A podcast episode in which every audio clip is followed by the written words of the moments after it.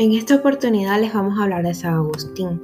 Vamos a tocar temas como la vida y familia, las obras, lugares donde vivió, su vida espiritual, la historia, lo que estaba pasando en esos momentos en Roma, la relación de San Agustín con Roma, entre otras cosas. La comunidad está conformada por Gianfranco Delgado, Sebastián Rojas y María Victoria Valdivia.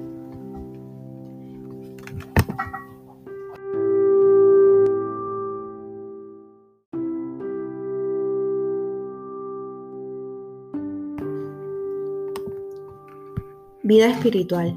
Su familia estuvo bien por un tiempo económicamente, pero en el periodo en que eso cambió, San Agustín comenzó a formar una actitud hedonista, que es cuando basan su vida en siempre buscar el placer y suprimir el dolor, placeres como comidas, el ocio, entre otros. Pero luego, ya que Agustín tenía una mente brillante, leyó muchos libros y terminó adoptando el maniqueísmo, que defiende la dualidad de la existencia, el bien contra el mal Después de reunirse con el sabio Fausto de Milevo, que no decepciona, y sus creencias maniqueas se van desplomando. Él siente que no va a encontrar nunca la verdad, se siente culpable y perdido. Pasa por el escepticismo, la corriente que dice que el hombre no tiene capacidad para conocer la verdad.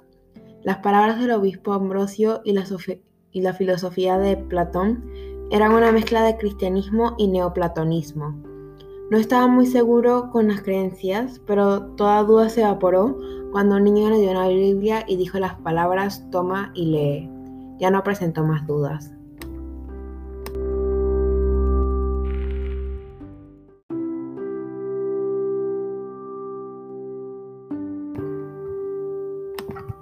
Obras. San Agustín tiene más de 110 obras y 800 cartas recuperadas. Entre las obras, las más importantes son las Confesiones, la Ciudad de Dios y la Trinidad. Las Confesiones hablan de la vida joven y pecadora de San Agustín hasta su conversión. Además que de aquí ahí confiesa sus pecados y la misericordia de Dios. La Ciudad de Dios es el libro más largo de la época grecorromana. Tiene 22 libros, que se dividen en dos. La primera, desde el libro 1 hasta el libro 10 es un análisis del sistema político romano. El análisis es histórico, filosófico y jurídico. La segunda parte va del libro 11 al 22. Se exponen las divisiones entre la ciudad de Dios y la ciudad de los hombres.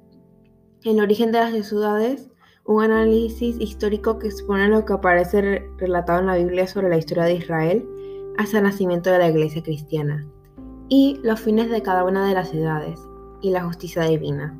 La Trinidad trata sobre el testimonio de las Escrituras, la igualdad de las tres personas divinas y la unidad en la Trinidad.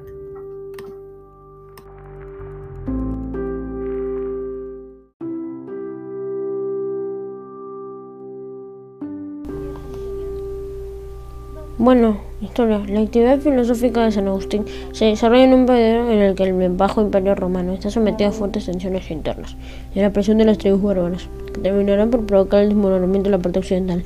Fue el primer filósofo importante de la era cristiana.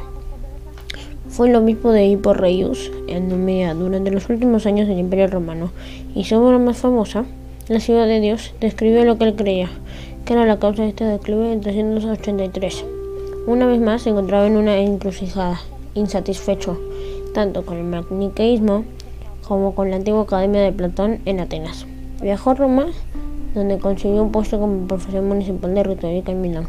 Según su propia confesión, cuando regresó a Roma, tuvo una experiencia que cambiaría su vida para siempre.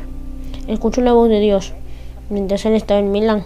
Conoció al renombrado teólogo obispo Ambrosio, 339-397 quien había, quien había fusionado el cristianismo con las enseñanzas del filósofo ateniense Platón. Con una conciencia renovada, Agustín comenzó a estudiar los escritos de Platón y Plotino, lo que lo llevó a interesarse por el neoplatonismo.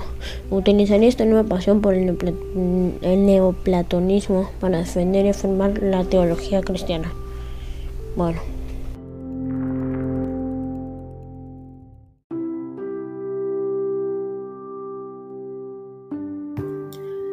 Gracias por escuchar nuestro podcast, se despide nuestra comunidad y espero que les haya servido para aprender más sobre la vida de San Agustín.